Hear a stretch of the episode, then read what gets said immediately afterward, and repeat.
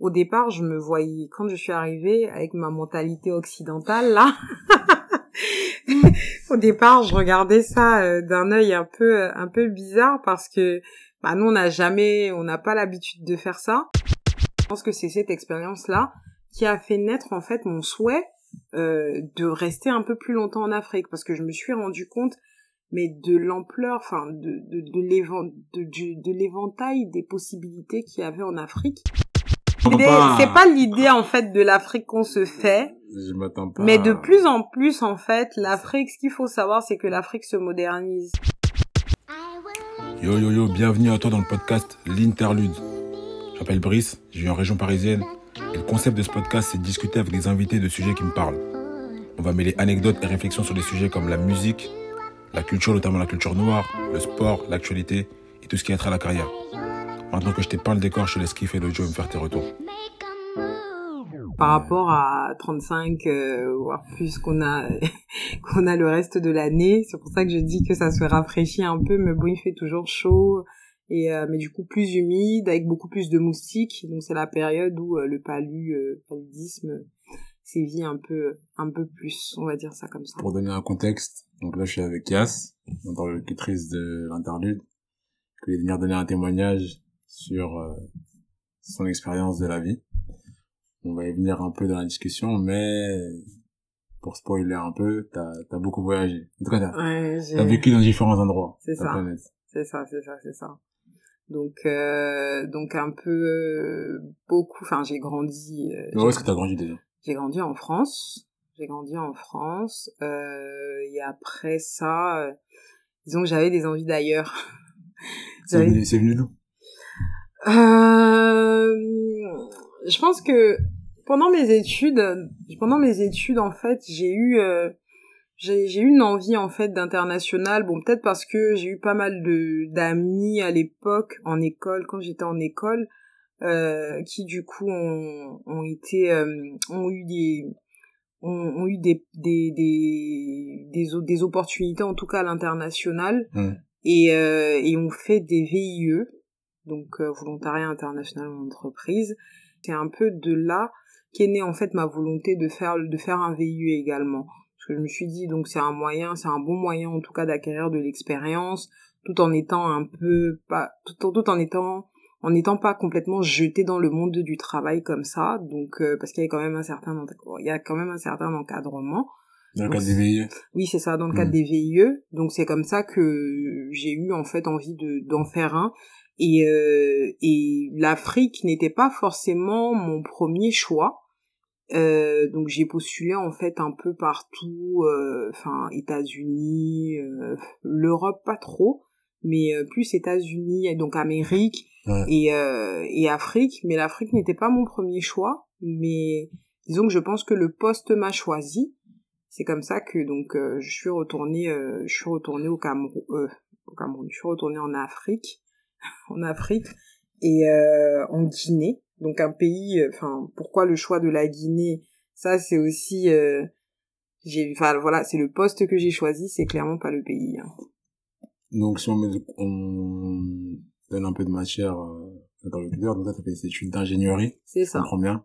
C'est ça, je fais des études d'ingénierie. Et je sais que dans le cadre de vos études en général, vous devez faire six mois à l'étranger, à l'étranger pour valider voilà. votre diplôme. Oui, moi j'avais été au Canada, j'avais fait quelques mots au Canada. C'est comment le Canada d'ailleurs?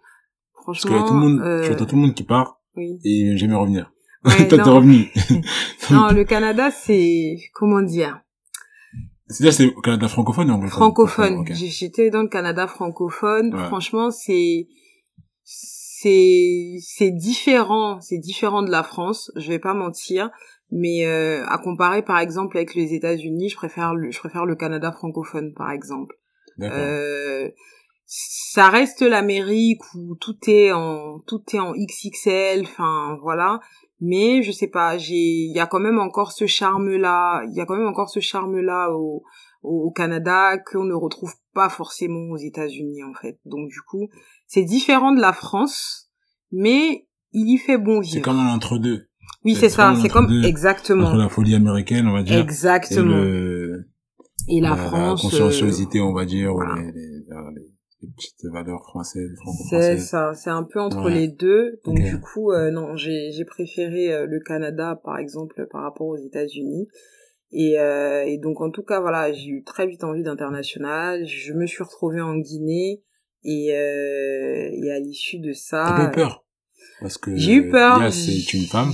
C'est ça, j'ai eu peur. Prenons her, she. Enfin, euh, j'ai eu peur parce que, enfin, à l'époque, c'était en donc fin 2015, donc quand j'ai eu l'opportunité de VIE, euh, en fait, la Guinée, c'était pas le pays euh, qu'on connaissait beaucoup, hein, sur les que ce soit les réseaux sociaux, sur euh, sur internet ou autre. Jusqu'à aujourd'hui, pareil, hein, c'est pas un pays.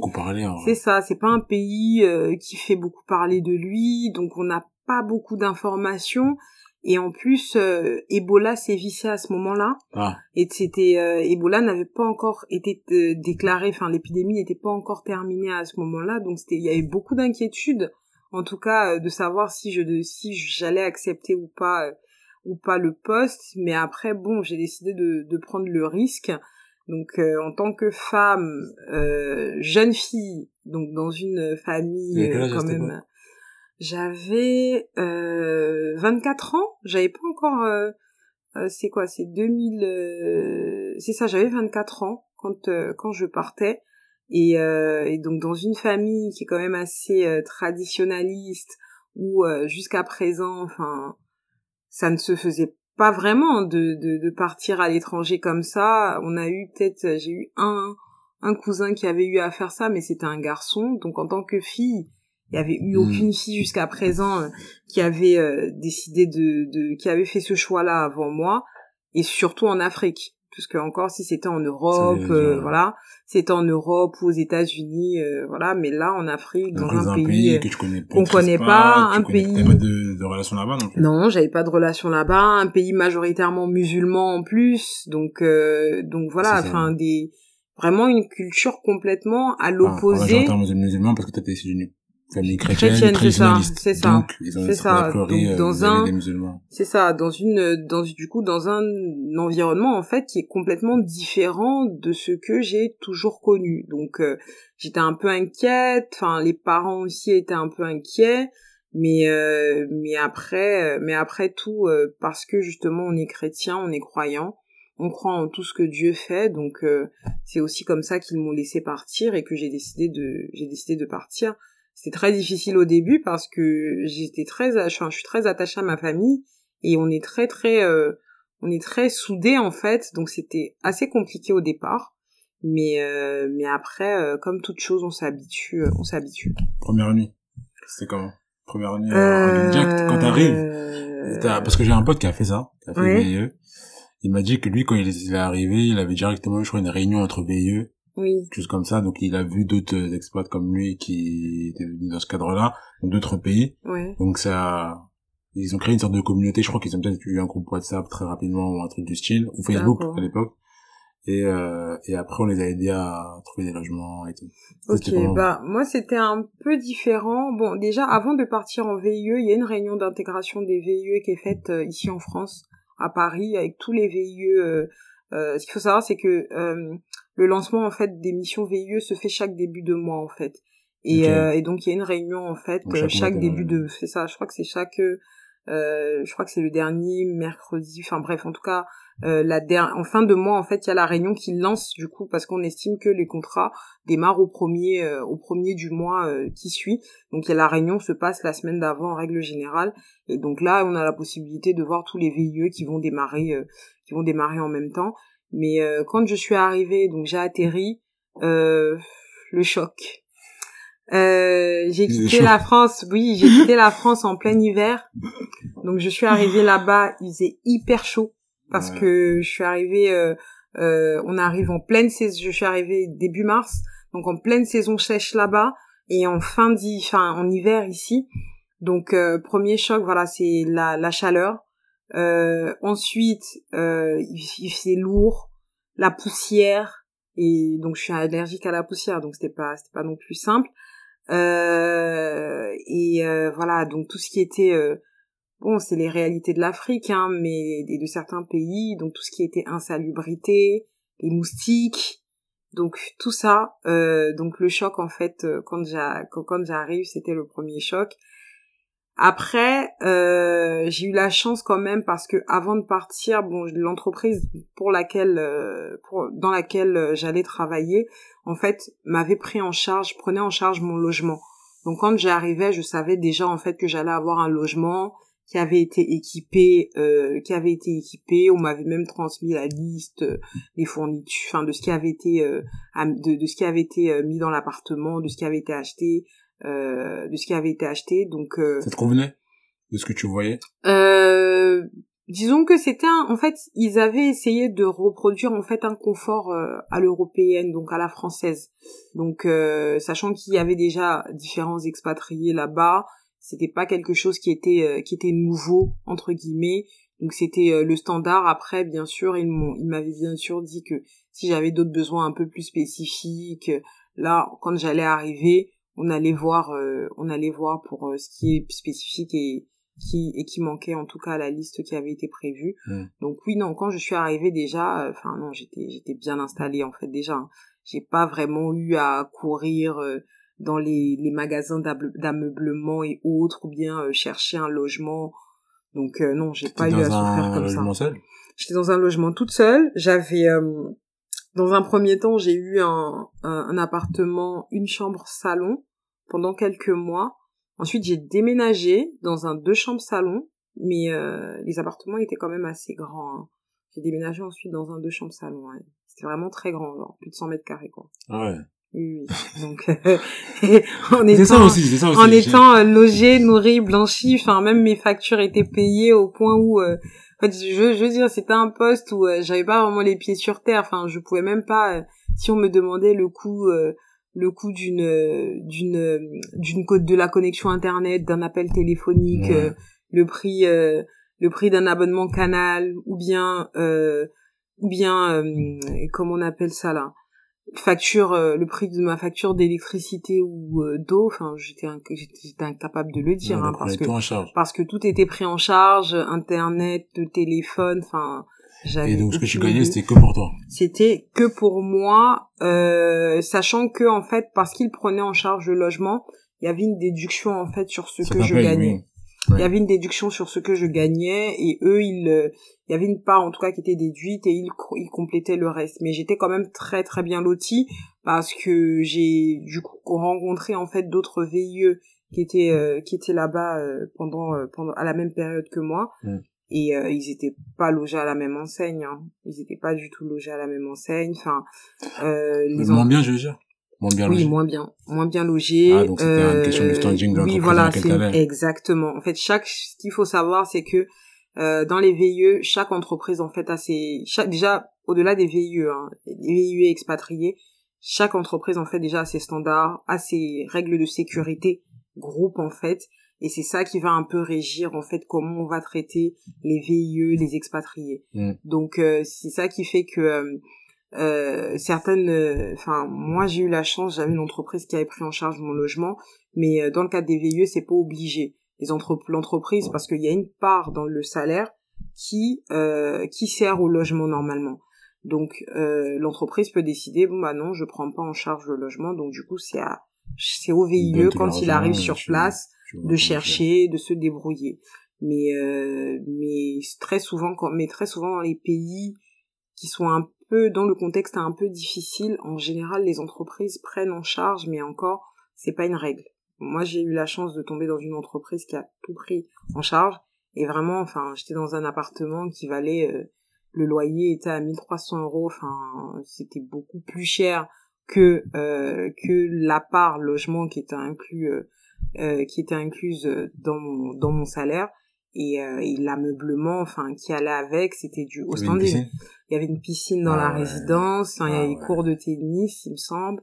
Donc euh... on, regarde, mon compte CV web là avant c'était bon VIE je crois ouais. j'ai changé maintenant c'est CV web non c'était Civi, c'était Ah, c'était Civi, Civi oui, aussi c'était Civi Web à mon Ah, époque. bon, je, je crois qu'ils ont- C'était c'est Civi toujours Web la à mon époque. chose. ou, ou peut-être que c'est l'inverse. Peut-être que c'était, Ouais. peut-être que justement c'est devenu mon que j'ai regardé au euh, départ, c'était Civi Web. euh, C'était ouais. au début, Ouais, ouais, c'est c'était Civi Web. Civi Web, ouais. Donc, euh, donc oui, non, il y avait une piscine, euh, il y avait une piscine, euh, cours de tennis, enfin. Il y avait une femme de, enfin, la dame de ménage. J'avais une femme, mais après la femme de ménage n'était pas incluse. Là, du coup, c'était à chacun de prendre du coup. Euh, sa femme de ménage, de prendre ça en charge, euh, ses courses. Enfin bon, mais ça va, on n'est pas non plus, euh, on n'était pas non plus, on n'est pas non plus à plaindre. hein. C'est un confort supplémentaire que chacun veut parce que tu, tu pourrais ne pas en prendre et Mm. puis euh, et puis assumer toi-même, mais ça coûte pas vraiment cher. J'avais une voiture avec un chauffeur, enfin, Ah ouais, ah ouais. et je non. payais pas le carburant, Ah donc. ouais. euh, y il y a beaucoup de gens qui regardent VIE, regardent Canada, il y a, comme tu l'as oui, fait. mais c'est ça, regardent c'est ce que j'ai fait. Ils regardent pas l'Afrique, les Africains notamment.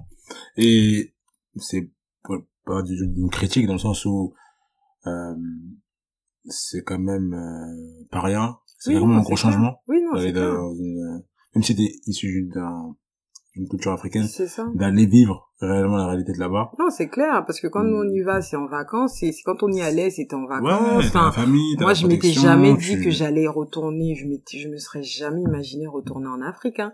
Jamais. Enfin, parce que fait. quand on partait, franchement, quand on va en vacances, euh, quand on allait en vacances à l'époque, ça, c'est bien pour les vacances, voilà, on se voyait pas vivre là-bas, on se voyait pas vivre là-bas à l'époque, et euh, moi-même pour moi, c'était un gros choc en fait. euh, bah, quand je suis arrivée, euh, quand je suis arrivée en Guinée, c'était euh, dans ma tête, oh, quand je repars quoi. C'est, j'étais, j'avais j'avais hâte de repartir, et euh, et le hasard de la vie a fait que deux ans sont passés. Et il y a un proverbe en fait, un dicton en Guinée qui dit euh, la Guinée n'attire pas mais elle retient. Et, et c'est ce qui s'est passé parce que quand je devais repartir, Mm. bah j'avais un gros pincement au cœur. Pourtant quand je suis arrivée, Ouais, j'avais envie de repartir. euh, j'avais un pincement au cœur et justement et je pense que c'est cette expérience là qui a fait naître en fait mon souhait euh, de rester un peu plus longtemps en Afrique parce que je me suis rendu compte mais de l'ampleur enfin de de de l'éventail des possibilités qu'il y avait en Afrique et, euh, et de et de tout ce qu'on pouvait y apporter. Donc c'est tout ça qui a fait que non je sentais que je n'avais pas fini en fait euh, ce que j'avais à faire et et, et donc pour moi mon souhait dans un premier temps j'étais revenue en France pour éventuellement chercher mais mon cœur était là-bas. Donc dès que j'ai eu en fait j'ai eu une opportunité après en Côte d'Ivoire qui est un pays que j'avais visité quand j'étais en VIE euh, j'y étais allée je pense deux ou trois fois pendant mon VIE et franchement j'étais tombée amoureuse en fait du pays donc quand l'opportunité est venue à moi j'ai vu ça comme du pain béni Attends, j'ai déjà des questions sur la Guinée. Pour, pour comprendre. Parce que moi, j'ai eu des retours. Parce que je connais des Guinéens. Je connais des gens aussi qui sont pas Guinéens, mais qui ont vécu en Guinée. Dit qu'ils ont vécu dans l'extrême pauvre- pauvreté. Donc là, Mhm. je écoute, non, c'était pas ton cas. T'as visiblement, t'es dans un quartier quand même très aisé, tu vois, mais ils ont vécu vraiment avec les gens qui, qui gagnaient très peu. Euh, dans vraiment l'insalubrité du coup, des, des moments où ils étaient 20 autour d'un plat, Mhm. ils mangeaient tous avec les mains et tout. Donc toi, t'as connu ça aussi, un peu? Oui, Même si tu vivais pas dans ça, t'as connu ça? En fait, oui, ce qu'il faut voir, ce qu'il faut savoir, c'est qu'on va pas se, on va pas se cacher. Euh, la Guinée est un pays euh, qui est très pauvre en fait, enfin, qui est très riche en termes de ressources naturelles, euh, qui a beaucoup de possibilités, mais des ressources qui sont inégalement réparties. Donc, on a un faible pourcentage de la population qui est très riche, mais la majorité de la population effectivement vit en fait. euh, bah, dans une grande pauvreté avec un niveau de avec un niveau d'éducation en fait déjà qui est très faible euh, qui est très faible en fait parce que y a- il y a plusieurs scolaire même la Guinée Conakry. Oui il y a plusieurs Guinées effectivement. Donc là on parle de la Guinée Conakry. Donc le niveau euh, le niveau euh, taux d'alphabétisation même euh, enfin le niveau de français enfin c'est pas n'est pas n'est pas euh, n'est pas très bon. Mm. faut pas faut pas se mentir. Et, et le niveau d'éducation même en fait est très faible donc c'est tout ça en fait qui font qu'aujourd'hui c'est un pays euh, qui a du mal à progresser et pourtant et pourtant Dieu seul sait que ce pays a a des ressources en fait. Et euh, si elles étaient correctement exploitées ben, c'est un pays qui, qui qui serait bien devant. Donc oui la population est, est très pauvre.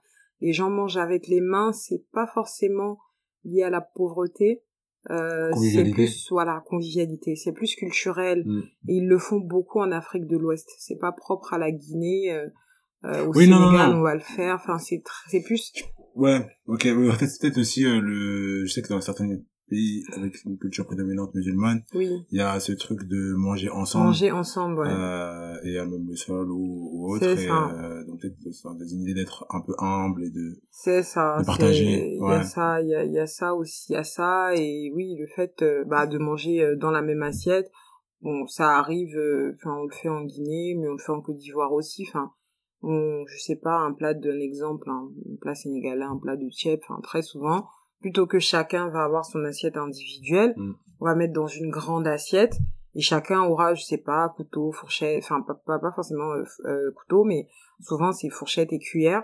C'est plus simple en fait pour manger et donc chacun a sa cuillère et sa et sa fourchette et puis euh, on mange tous dans le même plat.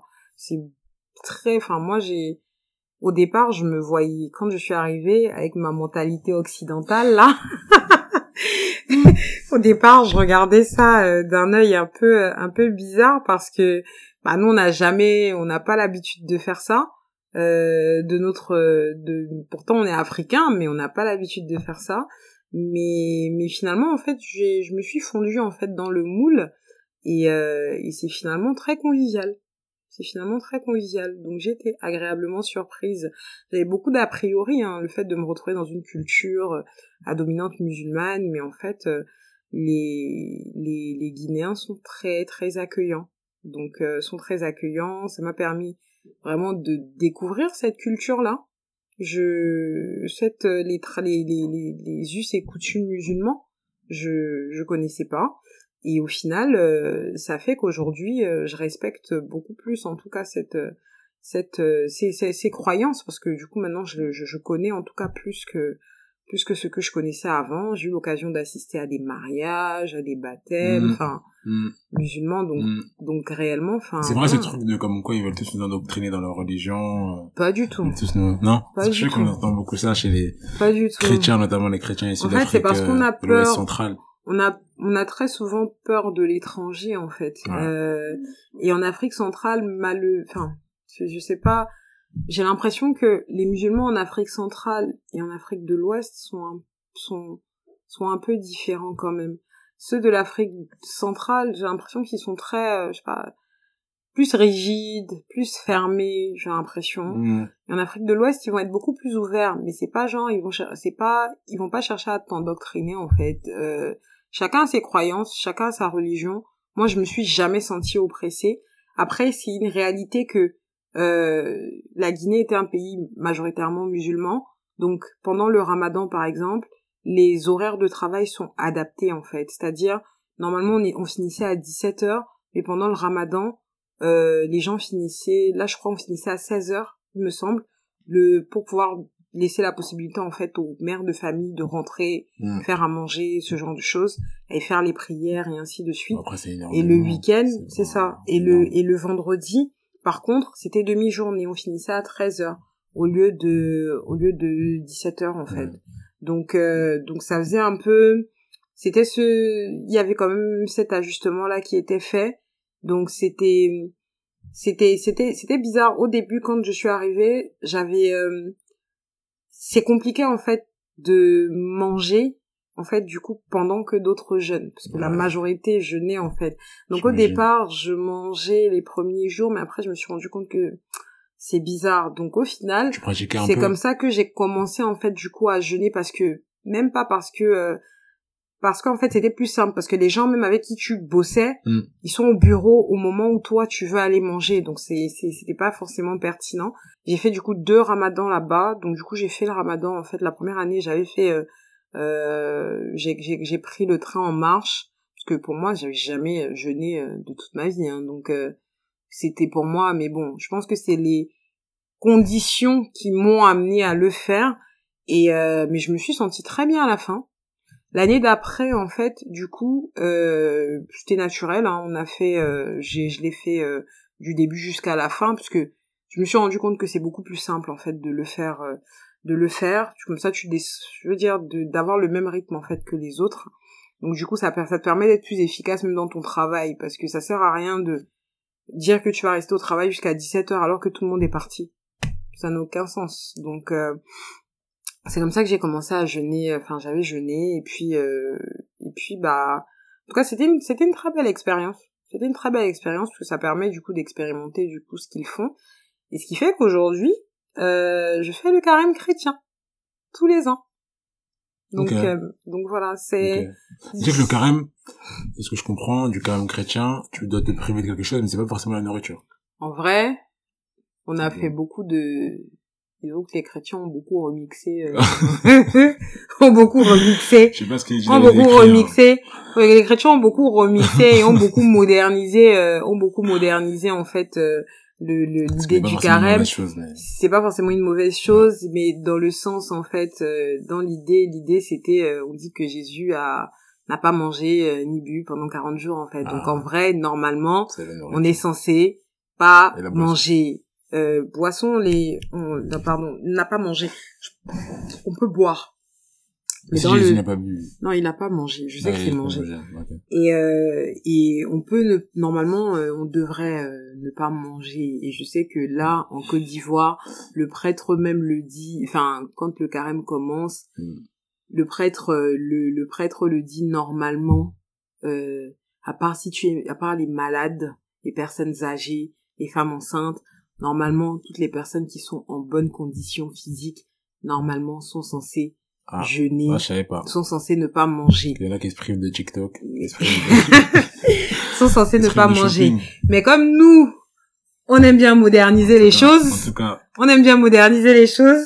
Du coup, les prêtres disent quand même que bon, au moins, même si vous ne voulez pas jeûner tout, au moins faites le mercredi des cendres et le vendredi des rameaux. Au moins les deux jours là, le vendredi saint plutôt. Au moins ces deux jours là sont les jours de jeûne obligatoires. Ça, normalement, enfin voilà, ça c'est obligatoire de le, de, faire ça. Parce que bon, on va dire que la religion chrétienne est quand même un peu flex, flexible. Elle est peut-être devenue peut-être un peu, on a, les chrétiens ont peut-être rendu leur, la religion un peu trop flexible. Et ça fait qu'aujourd'hui, bah, les prêtres, les prêtres vont plus se dire, bon, bah, c'est mieux que rien, quoi. Hmm. Mais dans le sens, normalement, voilà, on est censé, on est censé jeûner. Mais ça, mais, mais sérieusement, c'est quand même une belle expérience et ça fait du bien au corps. Ouais. À l'issue de ça, là, ça fait du bien au corps, en Ouais, fait. c'est scientifiquement prouvé que les jeunes, euh, Oui, ça fait du bien au corps et, euh, et, et ça, et ça permet, en fait, de, de mieux se concentrer, en fait, de se concentrer Ce que sur autre chose. on me dit beaucoup, on me dit souvent ça. Personnellement, j'ai jamais encore réussi à jeûner euh, au-delà des jeûnes intermittents. Là. Par Mhm. exemple, je mange que à 18 heures dans la journée, mais c'est pas un vrai jeûne parce que je vais le faire une, ponctuellement. Oui, oui. Tu vois, c'est pas un truc que je vais faire ça sur une semaine. Mm. J'ai encore jamais eu à, à pratiquer. On me dit que oui, justement, après, crois que c'est deux, les trois premiers jours qui sont Oui, compliqués. qui sont compliqués parce que tu n'as pas l'habitude. Après, en ça. fait, ça te fait même plus rien. Au Tu bailles- départ, tu as la, la pause de midi, là, tu vas plus bailler. c'est ça. Et au départ, franchement, j'étais, les, premiers jours sont compliqués. Mais franchement, une fois que tu as passé ça, en fait, quelqu'un peut manger à côté de toi, ça va rien te faire. hein. Hmm. Ça ne va absolument rien te faire. Ça va rien te Après, faire. chacun sa tolérance à, à, on va dire, le manque de nourriture. Bah, je pensais effectivement aussi avant que je pouvais pas. Quand j'entendais, je voyais les gens faire ça, je disais mais je peux jamais. Enfin, moi je peux pas, c'est pas Mm. possible. Enfin, c'est pas possible, tu vois. Et euh, mais au final, euh, quand tu le vois pas comme une contrainte et Hmm. surtout que c'est un choix en fait personnel que tu fais, bah je t'avoue que le fait le besoin de nourriture en fait devient secondaire. Les premiers jours, je c'est oui, c'est difficile parce que ton organisme n'est pas habitué. Mais après, franchement, tu, tu- et, ton et ton et ton estomac même se rétrécit Oui, ça, parce que quand tu romps le jeûne même le soir, bah pas tu n'as pas envie en d'aller, fait. tu, tu ne te jettes pas sur tout ce que tu vois en fait, parce qu'à peine tu manges, tu es calé en fait, tu vois. Donc c'est un peu ça, euh, et, très souvent, bah, les gens à la fin du jeûne, du carême, à la fin du carême euh, chrétien, bah, très souvent les gens, les, les gens perdent du poids. Parce que ce qui est différent aussi avec euh, les musulmans, c'est que bah, à la fin de la journée, limite, ils rattrapent tout ce qu'ils n'ont pas mangé, de la- tout, tout ce qu'ils n'ont pas mangé, quoi. Donc Ouais, non, ça dépend aussi, hein. Il y a, il y a, en tout cas, je sais qu'il y a beaucoup de musulmans que je côtoyais qui faisaient le ramadan me disaient souvent que ils mangeaient pas tant que ça, en fait, à la fin de la journée, parce que pareil, ils ont pas si faim que ça. Ou en tout cas, vous mangez des trucs qui dépassent euh, facilement. Se digèrent facilement. digèrent assez facilement, ouais. Bah, c'est peut-être ici, en- ah bah, Mm. du coup, en France, peut-être, mais en tout cas, en Afrique, euh, très souvent, bah, pour eux, c'est, c'est l'occasion en fait de faire des festins entre guillemets. Oui, les tours. La coupure et du coup, mais c'est mais c'est mais c'est pour c'est c'est parce que eux ils estiment que n'importe qui peut venir chez eux en fait euh, pour pouvoir rompre le jeûne. Donc du coup ils font toujours en quantité. Euh, c'est un esprit de charité. Mais en tout cas, je me suis rendu compte que c'est en tout cas mes expériences, le fait d'avoir fait en tout cas différents pays avec différentes cultures, de mettre ouvertes en tout cas à différentes, différentes cultures font qu'aujourd'hui euh, bah, j'ai un esprit beaucoup plus ouvert et j'ai une capacité en fait à accepter l'autre qui est encore plus grande. C'est ça. Que ce que euh, que ce que j'avais avant et je et franchement je je regrette vraiment pas d'avoir pris la décision de de partir parce que je me rends compte que la manière dont j'ai été élevée, enfin, je remercie en tout cas mes parents euh, pour mon éducation, mais euh, mais en fait, on est très, on est très traditionnaliste dans notre culture et très fermé. On se rend pas compte, mais on est quand même un peu fermé en fait euh, dans l'éducation en fait euh, qu'on a reçue. Et c'est une fois qu'on va, qu'on s'ouvre en fait vers sur le monde, qu'on se rend compte en fait euh, de beaucoup de choses. On ouvre les yeux et aujourd'hui vraiment, bah j'avais déjà des amis musulmans quand j'étais en France, mais aujourd'hui, au-delà d'avoir des amis musulmans, je connais un peu plus quand même leur religion. Mm. Euh, les Ivoiriens, j'avais des amis ivoiriennes avant quand j'étais en France, mais aujourd'hui je comprends un peu plus la culture aussi euh, de chez eux. La Guinée, pareil. Enfin, j'avais pas d'amis guinéens, mais là aujourd'hui, je, comprends un peu plus la culture et, euh, et de quoi il en retourne. Et aujourd'hui, je sais que bon, j'ai une grande ouverture d'esprit et euh, là, aujourd'hui, je vais pas me disons que je, je ne je juge beaucoup moins parce que bon on va dire que l'homme l'homme est toujours faillible hein, mais je veux dire je ne je juge très peu pour ne pas dire euh, bah, plus du tout en tout cas les gens. Tu remarqueras que ceux qui jugent en général et ceux qui sont amenés à être très fermés c'est les personnes qui n'ont pas côtoyé intimement les gens qui vont juger c'est vrai. Et j'ai l'impression en tout cas de mon expérience de mon entourage qu'il y a un consensus au contrario chez les gens qui ont côtoyé notamment les musulmans. je peux dire culture musulmane euh, intimement. Que j'ai intimement, c'est pas forcément euh, ton copain, ta copine. Euh, même amis, enfin même les amis ou même avoir été immergé en fait euh, dans cette culture-là. C'est ça, avoir euh, partagé des moments de célébration. C'est ça. avec eux et, et avoir un peu poussé mmh. la, la, compréhension et la connaissance de leur religion. Non, c'est clair. Donc j'invite tous les interlocuteurs, tous les auditeurs de, de l'interlude, de l'interlude, si vous avez envie d'aller visiter euh, un pays euh, dans le cadre de votre travail. C'est ça, même si c'est euh, que ce style soit un peu plus islamique ou chrétien ou autre, enfin, juste de rester ouvert, de rester ouvert parce que, enfin, le VIE ça a été l'une de mes plus belles expériences et derrière, c'est ce qui a, voilà, c'est ce qui a fait naître en fait les, les, les, aspirations, les choix de vie euh, que, que, que j'ai aujourd'hui et qui font que qui font de moi la personne que je suis aussi un peu aujourd'hui et qui font que je suis aussi ouverte d'esprit aujourd'hui. C'est c'est ça vient de là quoi. Moi je crois en Guinée. Franchement là-bas c'est ça qui est compliqué. Là-bas c'est qu'en termes de diversité culinaire là ils sont pas très inspirés beaucoup de riz beaucoup de riz riz sauce riz sauce avec plein de sauce ils mangent du riz matin midi soir là-bas non, ouais. moi, c'est, c'est, c'est la vérité. Matin, midi, soir. limite, limite matin au petit déjeuner là-bas, ils mangent du riz, hein. Ils mangent du riz. C'était moi, je faisais la petite française là, et puis je mangeais mon, mes trucs sucrés. Il y avait la boulangerie à côté. J'allais acheter, euh, j'allais acheter mes trucs euh, pour, manger. Mais, euh, mais non, ils mangent du riz, le matin, riz sauce le matin. Et quoi comme viande? Viande de bœuf, viande de bœuf, mouton. Le mouton c'est plus, euh, c'est plus souvent quand euh, euh, pour la fête de l'Aïd ou voilà. Mais bon, ils peuvent manger aussi du mouton comme ça. Hein, mais bon, souvent c'est viande de bœuf, poisson, poulet, enfin voilà. Ils, ont, ils, ont, ils ont des plats traditionnels, par exemple des plats qu'on retrouve pas chez d'autres pays. Parce que j'en ai jamais entendu parler justement. Franchement, euh... Est-ce que ça te parle pas C'est du riz sauce. non mais c'est vrai. Non mais, non, c'est- mais, non, c'est des sauces, en fait. ce sont des sauces. Non mais ce sont des sauces en fait euh, que tu vas pas forcément que tu n'as pas forcément mangé ailleurs, tu vois. Ouais. Ou bien ils ont leur manière de faire à la guinéenne, mais euh, mais voilà, ils ont un truc quand même, le fonio. C'est une euh, c'est une céréale en fait et euh, c'est très digeste, apparemment c'est très bon pour la santé, mais euh, qui qui rempla- qui vient en accompagnement à la place du riz ou voilà, mais c'est le fonio, c'est typiquement euh, il me semble que c'est typiquement guinéen quand même. D'accord. Donc, euh, mais sinon, à part ça, enfin voilà, c'est c'est des sauces, hein, c'est des sauces. euh, mais à l'heure, enfin, pour quand même euh, rehausser le truc, euh, ils font, je sais que dans plusieurs pays, on fait des sauces à base de feuilles, hein, ben, au, que ce soit au Cameroun, en Côte d'Ivoire, enfin voilà. Mais leur sauce feuille, donc feuille de manioc, de patates, enfin voilà, euh, elle est très bonne.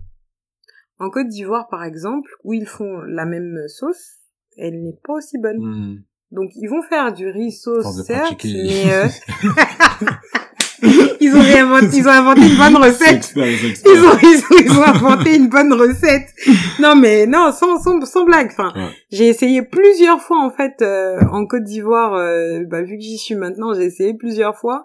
Et franchement, en fait, aujourd'hui, j'ai même arrêté en fait de, de, de prendre ça parce que j'ai le goût en fait. Enfin, je me rappelle de ce que je mangeais en Guinée et je préfère ne pas gaspiller mon ventre en fait parce que je vais pas retrouver Hmm. la même saveur. Hmm, hmm. Donc je préfère laisser tomber Je parce que quand tu, que quand tu as mangé quelque chose déjà qui est très, enfin qui est bon, c'est difficile de bah, rétrograder. c'est difficile de rétrograder. Difficile. Donc c'est pour ça qu'aujourd'hui en Côte d'Ivoire, quand je vois, quand je vois cette sauce là, bah en général je la laisse passer parce que ils, ils la font pas en fait pareil. Ils la font pas pareil et elle, elle est moins bonne du coup.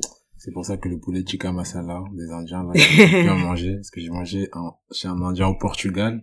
Ah donc du coup aujourd'hui là tu peux je peux plus. Ah Je, mais je suis ça. déçu toujours, toujours. Ah J'essaie, hein.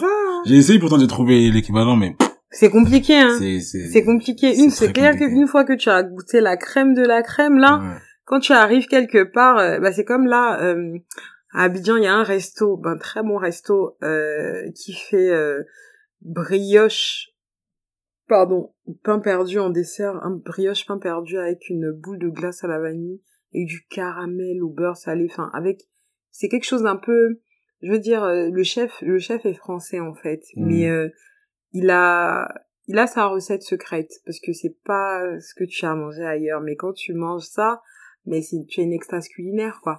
Et donc après quand tu vas essayer Brioche, de chercher perdu, avec une- beurre, de crème, avec caramel, euh, c'est ça, caramel ou beurre salé. C'est très salé, très sucré quand même. hein. Enfin, faudrait qu'il faudrait qu'il trouve le moyen de doser le sucre pour que. Non, il dose quand même, ça va. dose C'est pas, suffisamment. euh, c'est pas, euh, c'est pas, c'est pas horrible en fait. Ok. Et euh, parce que du coup, en fait, le, le la, la brioche en fait qui est qui est, qui est perdue, je crois qu'ils mettent ils mettent la la sauce au caramel, c'est pas hyper sucré en fait, ça va. Mais euh, parce que quand ils font la brioche, il y a pas de souci. Quand ils font la brioche perdue, en fait, déjà, ils mettent pas de sucre, en fait. La brioche, en fait, de base, elle est pas très sucrée. Donc, c'est pour ça que quand ils font, non. Mais c'est une extase culinaire, hein, quand tu, quand tu prends ça, là.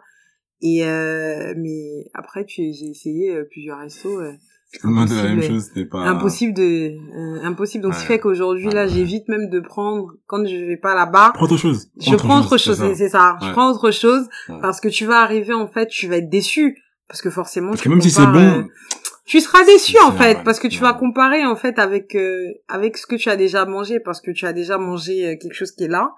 Donc c'est ça en fait. en Guinée, on fait la fête. De, en soirée, moi, je parle de soirée, que t'avais quoi, 24, 20, entre Ouais. 24 et 26 ans. Ouais. Tu, c'était l'époque où, voilà, tu... Mais j'étais dehors tout le temps. j'étais dehors tout le de temps. Du lundi au lundi, j'étais dehors. Les de lounges, euh, Quand t'es une femme, tu peux aller en boîte normale, Bien en sûr. Bien sûr, Non, c'est lourd. bien sûr. C'est lourd. Enfin, à l'époque, du coup. Il y a plein de, il y a plein de, les, les femmes, il y a plein de femmes en boîte. Et c'est là justement que tu te rends compte en fait que euh, c'est pas parce que c'est un pays musulman. En fait, Mm. pour dire même Ah, si vous voulez, c'est pendant le ramadan, si vous voulez, enfin, si, si tu veux, pendant le ramadan, c'est là où les boîtes de nuit font une baisse de chiffres, Ah, une baisse. font une baisse de chiffres, les magasins qui vendent l'alcool font une chute libre pendant le ramadan. Donc, Logique. on se rend compte, en fait, que, bah, finalement, c'est Ouais. pas parce qu'ils sont musulmans qu'ils sortent pas, c'est pas parce qu'ils sont musulmans qu'ils boivent pas d'alcool, enfin, et Et c'est assumé, ça? Tu vois, parce que dans certains pays, c'est, c'est caché, c'est dissimulé. Non. Tu vois, c'est, quand tu sors limite, tu sors avec un certain outfit. C'est quand tu arrives dans la boîte que tu commences à... C'est, c'est très assumé. Ok. C'est très assumé là-bas. Et, et, et, et, et, j'aurais pas cru hein, avant d'aller. C'est pour ça que je dis que. Et les tenues, c'est, parce que tu il fait chaud, donc c'est mini mini aussi ou? Oui. Ok. Parce que j'avais entendu parler d'un pays où, euh, une femme, c'est en Afrique aussi, mais en avec la Guinée, hein, je me semble que c'est Rwanda, je sais plus exactement c'est quel pays. Euh, je peux pas dire de bêtises, je, je vérifierai. Mais une femme était allée en boîte de nuit, avec Mhm. des tenues qu'on voit un peu aux États-Unis. Je crois que c'était une combi, mais je crois qu'elle était un peu, pas trans, trop, trans, transparente, je sais plus exactement, Mhm. mais en gros, tu voyais un peu ses formes à l'intérieur. Et, euh, on lui a fait un procès. Ah. On lui a fait un procès et, euh, et bah, grosso modo, l'idée, c'était quoi? C'était qu'elle bafouait un peu les, les traditions du Mhm. pays, qu'elle était en connaissance de cause et qu'ils ont voulu lui donner une leçon. Tu vois? Et, euh, donc, je sais pas exactement si elle a été condamnée, mais c'était chaud. ouais. Je veux que je retrouve le pays. Mais donc, je demandais, tu vois, la Guinée, qui est un pays Non, franchement, on n'avait pas de, on n'avait pas de, on n'a pas trop de soucis en mode de, on doit s'habiller tout ça. Mais après, il y a quand même des choses. Je pense que on a tous quand même une certain, un certain respect en fait de notre corps. Donc il y a quand même des tenues que toi-même, euh, j'estime qu'à un moment donné, on doit quand même euh, se respecter. Enfin. Ouais, voilà. mais il y a des gens qui peuvent se dire, Non, euh, tu vois, t'es mais jeune, je pense pas vas faire que- des phases, mais je pense pas que- connaître. Je pense pas que euh, on te fera pas un procès pour ça parce que bon quand parfois on voit les filles elles sont habillées en mini enfin des trucs très courts euh, très décolletés tout Mm. ça. Donc on va pas te faire un pourtant elles sont musulmanes hein, donc on te fera pas un procès pour ça mais euh, non, mais mais non c'est c'est c'est en tout cas j'ai été j'ai été agréablement surprise. Comme je j'étais agréablement surprise en tout cas euh, en arrivant là-bas. Et puis ça m'a quand même permis d'ouvrir les yeux quand typiquement euh, les gens se disent euh, surtout ici non les musulmans ah non je bois pas d'alcool ah non bah en fait typiquement euh, dans dans des pays comme ça bah en Afrique, en fait, euh, non, les gens boivent de l'alcool, même en étant musulmans. Pas tous les musulmans, hein, mais beaucoup boivent de Mm. l'alcool. Ou Certains fument même. Donc, euh, donc, euh, donc voilà. Donc, faut pas se, comme je dis, faut, faut rester, euh, faut rester ouvert et euh, voilà, faut rester ouvert. Mais oui, non, quand j'étais là-bas, mais je sortais. pas stigmatisé. tu Voilà, pas stigmatisé. Enfin, je sortais du lundi au lundi. euh, Enfin, et on avait besoin d'occupation. Là-bas, il y a, y, a, y a pas grand-chose à faire en Guinée. Faut pas se mentir aussi. Hein. On a besoin d'occupation. Donc, tu sors, tu les occupations, c'est les restos, les boîtes. Non, y a pas de, y a, y a eu, au départ, il y avait pas de cinéma. Mais avant que je parte, enfin, il y a un cinéma euh, euh, qui a, qui a ouvert là, Canal Mhm. Olympia, ce qui est Canal Plus en fait, qui a ouvert des salles de cinéma un peu par dans plusieurs pays en Afrique là. Donc du coup, il y a eu le cinéma qui a ouvert avant que je parte. Enfin, du coup, ça ça donnait un peu des une une une, une, une possibilité en tout cas, des opportunités de sortie. Mais sinon, à part ça, enfin, on avait besoin d'occupation. Donc les occupations, c'était de sortir. Donc c'était de nous donner des, des de, de créer des endroits où on allait sortir dépenser notre argent en fait. Donc c'était un peu euh, non, non franchement il y, y avait de quoi faire. Je sortais tout le temps là-bas, Mm. j'allais beaucoup en boîte et je pense que c'est ça même qui a fait que quand je suis arrivée euh, depuis que je suis arrivée en Côte d'Ivoire, ça fait euh, bientôt cinq ça fait cinq ans maintenant, euh, j'ai été très peu en boîte en Côte d'Ivoire parce que j'ai que, tellement ouais, fait. T'as vu, t'as, t'as j'ai- j'ai- trop fait. revu. C'est Ouais. ça, j'ai trop fait. Donc j'ai été en j'ai été en boîte en Côte d'Ivoire peut-être trois fois, quatre, quatre ou cinq fois. Enfin, 5 ans. mais c'est pas c'est pas l'endroit Ah où oui. je vais comme ça. Dans les Après, lounges, voilà, c'est tu ça. me verras aller faire tout, quasiment tous les lounges, les chill euh, de chill, tout ça, ça, là, quasiment oui. tous les trucs, les coins comme Oui, ça là, oui, je les ai faits. Et parce qu'on Mais de aller boîtes, en boîtes, boîte, boîte, boîte, Ouais. bah, j'ai tellement fait ça en fait en Guinée que je pense que j'ai eu une overdose en fait. Donc aujourd'hui, c'est peut-être si quel si si quelqu'un me dit ah non, je fête mon anniversaire, venez on finit, on va en boîte. Bon, OK, je vais aller, mais parce que c'est occasionnel. Mais je me lève pas comme ça pour dire que non, je vais aller en boîte quoi. Non, j'ai trop fait. Ok. Et donc, comme tu meurs envie de nous en parler, alors que ça n'a même pas encore demandé, mais tu parles déjà de, de la Côte d'Ivoire. J'aime beaucoup parler, j'ai beaucoup parlé de la Guinée quand même. Hein. J'ai beaucoup parlé de la euh, Guinée. Comment, comment t'es tombée amoureuse euh, du pays? Ouh, comment je suis tombée amoureuse? Il a je pense que là-bas? Je pense que mon... On a, on a attrapé ton cœur. On n'a pas encore attrapé mon cœur. On n'a pas encore attrapé mon cœur là-bas. Mais je pense que la Côte d'Ivoire et moi, c'est une histoire d'amour de longue date. Euh, parce que je sais pas pourquoi, depuis toujours en fait, j'ai toujours été attirée un peu. Excuse-moi de te couper, je parlais du Canada, justement, où je disais que les Français, quand ils partaient, ils voulaient pas rentrer, mais la Côte d'Ivoire aussi, beaucoup de Français, notamment de Parisiens, qui y Mm. vont et qui narguent ceux qui sont toujours à Paris en leur disant, mais qu'est-ce que vous encore que vous faites là-bas? Donc, euh, ah, peut-être tu Non, nous vas mais- dire, tu peut-être nous expliquer pourquoi? Si, si, non mais je sais pas, c'est un pays en fait depuis toujours, hein, c'est un pays qui m'a attiré en fait, je ne sais pas pourquoi. Et, euh, et déjà quand j'étais en école d'ingénieur ici en France, j'ai rencontré des amies ivoiriennes qui sont du coup, on est amis depuis une dizaine d'années maintenant, et, euh, et c'est comme ça en fait que du coup j'ai commencé à découvrir un peu plus la culture ivoirienne sans même avoir mis les pieds en, en, Côte d'Ivoire. Ensuite, quand je suis arrivée en Guinée, euh, j'ai eu des amis, j'ai rencontré des amis ivoiriens. Et, euh, et c'est comme ça en fait que bon, naturellement, vu que la, la Côte d'Ivoire était à côté de la Guinée, euh, on avait décidé avec des amis donc d'aller visiter euh, pour quelques jours. Euh, C'est ça, c'était mon premier voyage. Ensuite, j'y suis retournée euh, dans le cadre du travail. Et, derrière, et après ça, j'y étais quelques jours, euh, toujours pendant que j'étais en VIE. hein, j'ai été euh, quelques jours pour le mariage en fait d'un ami. Et au final, enfin voilà, je pense que j'étais déjà amoureuse. Enfin, depuis longtemps, j'avais une certaine attraction en tout cas pour ce pays-là. Et le fait d'y aller, en fait, a fait que je suis tombée amoureuse, en fait, du pays. Donc c'est, ça, ça réside dans quoi? La mentalité? La, la- En fait, la mentalité, la mentalité, l'infrastructure. en fait, en tant que Camerounaise, euh, je pense que la Côte d'Ivoire est le pays qui ressemble le plus au Cameroun en termes de mentalité, où on se retrouve le plus facilement, en termes de mentalité, en termes culinaires.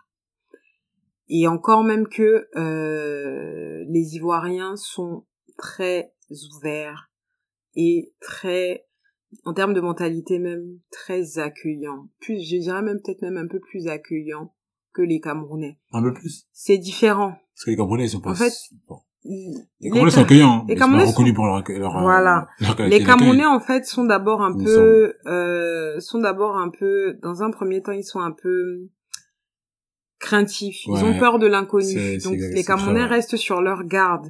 Mais une fois qu'ils ont passé, disons qu'ils ont observé, la phase d'observation est passée, là du coup ils se lâchent et là du coup on voit en fait la capacité euh, euh, d'accueil en tout cas du Camerounais. L'ivoirien, et j'ai l'impression que c'est propre à l'Afrique de l'Ouest, hein, l'ivoirien est très accueillant de prime abord. Je ne te connais pas, mais Mm. je t'ouvre en fait euh, les portes de chez moi, je t'ouvre, voilà. Je m'ouvre complètement à toi, même si je ne te connais pas d'avant. C'est un peu ça la mentalité euh, de la Côte d'Ivoire, mais ça se retrouve en Afrique de l'Ouest. Et ce qui donne encore plus de cachet en fait à la Côte d'Ivoire, c'est que c'est un pays qui me fait beaucoup penser aux États-Unis. C'est un pays où il y a déjà, ça fait longtemps qu'il y a plusieurs nationalités qui, qui, c'est un- une terre d'accueil en fait. C'est ça, c'est une terre d'accueil. Mais tu vois ça, moi je l'ai su euh, grâce à Ben Africa récemment, et même su c'est un grand mot, genre je l'ai un peu aperçu grâce à Ben Africa dernièrement, ce Voilà. qu'il y avait sur Instagram, mais en vrai avant, On n'aurait pas dit. non, pour moi c'est le Cameroun, enfin c'était plus ou moins comme le Cameroun. Alors que pas du tout, en fait. Et c'est un, c'est, c'est une terre d'accueil. Et quand, tu- et, et c'est là, en fait, que je me suis rendu compte que, Et, quand, et juste, je je précisais, quand Mm. tu dis plusieurs nationalités, c'est plusieurs nationalités africaines, et pas d'autre part. africaine, africaine. mais même française, enfin, autre. Oui. Mais, euh, euh, même, Non, majoritairement africaine. africaine, mais de tout, en fait. Ça peut être, il y a français, il y a, je veux dire, il y a des occidentaux aussi, hein. Oui, non, bien sûr, mais c'est une minorité, minorité quand même, parce que... parce Oui, non, euh, c'est- C'est une forte en minorité. C'est une beaucoup, fo- en fait, minorité. hein. je vais pas dire qu'ils sont beaucoup beaucoup en minorité. Ce que, en fait, euh, ce que je vais dire, c'est que là-bas même en, est- en ayant la peau blanche, on se sent comme chez soi en fait en Côte d'Ivoire. Ce qui n'est Oh, pas même. le cas. ce- pour pour dire à quel point ils sont ouverts, ce qui n'est pas le cas dans d'autres pays en Afrique. Au Cameroun, par exemple, bah, quand les blancs passent, bah, voilà, on va pas se mentir, quelqu'un qui a la peau blanche, voilà. Alors que là-bas, ils sont comme à la maison en fait, pour dire tellement c'est une terre d'accueil. C'est un le métissage là-bas est ancré depuis euh, très très longtemps. Et c'est là en fait que je me suis rendu compte que la majorité, les amis même que j'avais, quasiment tous ce que j'aime même ivoiriens aujourd'hui, hein, mais quasiment tous, euh, très peu sont à 100% ivoiriens. le papa peut-être va être béninois ou togolais ou Mhm. burkinabé ou sénégalais, Mhm. la maman va être ivoirienne à 100% ou même moitié et qui font qu'aujourd'hui mais ils ont des origines euh, des origines euh, des origines diverses en fait.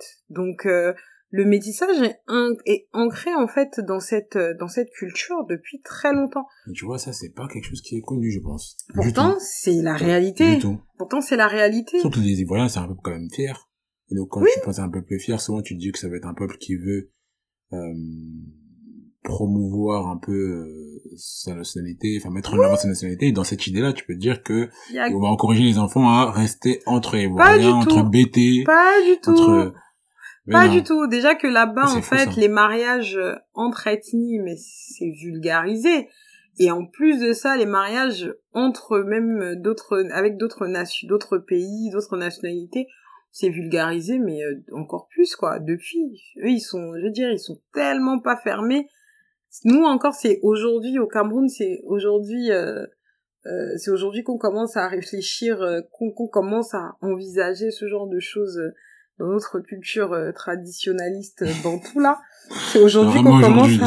c'est- aujourd'hui qu'on commence déjà, les parents voient leurs à s'ouvrir. à, tu vois à faire la guerre. C'est ça qu'on commence bon. à s'ouvrir à d'autres, déjà à d'autres ethnies Ouais. déjà, Ouais. et euh, et qu'on commence à, à parce qu'on n'a pas le choix à voir que bon, il y a d'autres, euh, on nous ramène d'autres nationalités, d'autres pays.